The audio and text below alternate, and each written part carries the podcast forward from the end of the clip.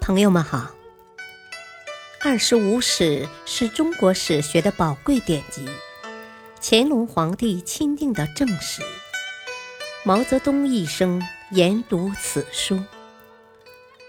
欢迎收听《二十五史》珍藏版第六部《东晋书》传记第一：晋元帝。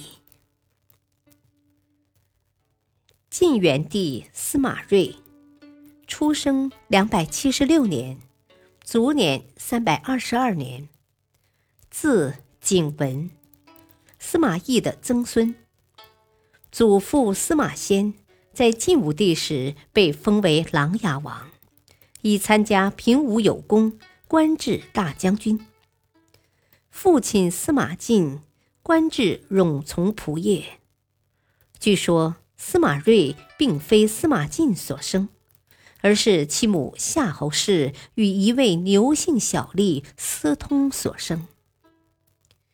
永熙元年（两百九十年），晋惠帝即位，而司马晋也在这一年死去。十五岁的司马睿承袭父爵为琅琊王。其实，西晋王室为争权夺利而自相残杀。年轻而且资历不深的司马睿竭力表现出恭谨礼让的态度，远离斗争的漩涡，并不被人注意，但也因此避免了灾祸，并由员外散骑常侍逐渐升迁至左将军。永兴元年（三百零四年），东海王司马越挟持惠帝攻伐成都王司马颖。司马睿也参加了这一行动。不久，司马越兵败，司马睿担心殃及自己，匆匆逃出邺城，先到洛阳接触了母亲，然后回到了自己的封国。第二年八月，司马越东山再起，纠集了兵马讨伐河间王司马荣。司马睿再次参与了司马越的行动。他这一次被任命为平东将军，留守下邳（今江苏睢宁西北）。司马睿与东海王的参军王导素来友善，此时乘机向司马越提出请求，让王导做了自己的司马。出身中原大族的王导。眼见中原丧乱，西晋王朝已摇摇欲坠，便建议司马睿到比较安定的江东地区求发展。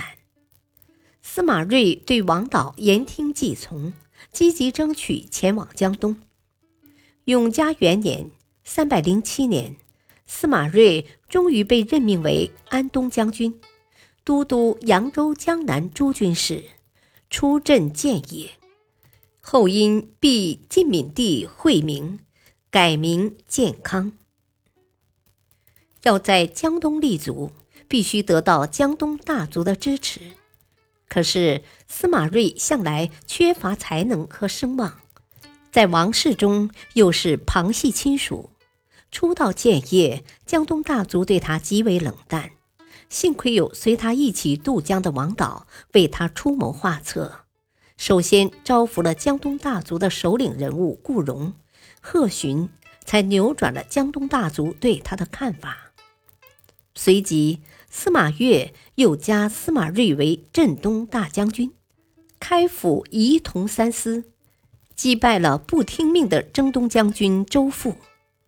与此同时，随着黄河流域战乱的持续和扩展，中原的士大夫们纷纷渡江避乱。司马睿又接受王导的建议，从南渡的北方市民中挑选了一百多位名士担任属官，其中有前颍川太守刁协、前东海太守王成、广陵相卞肃、前太傅苑余亮等。这些措施使司马睿得到了南北大族的支持。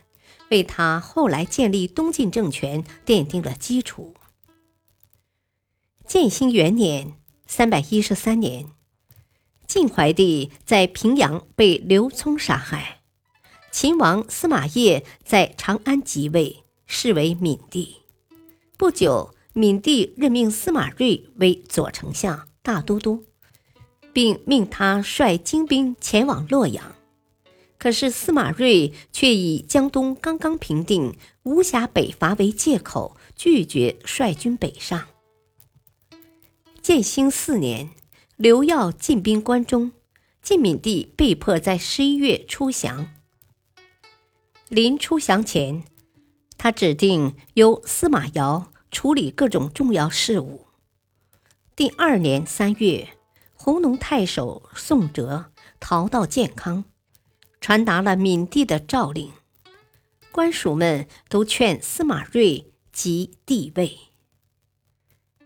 感谢收听，下期播讲二。敬请收听，再会。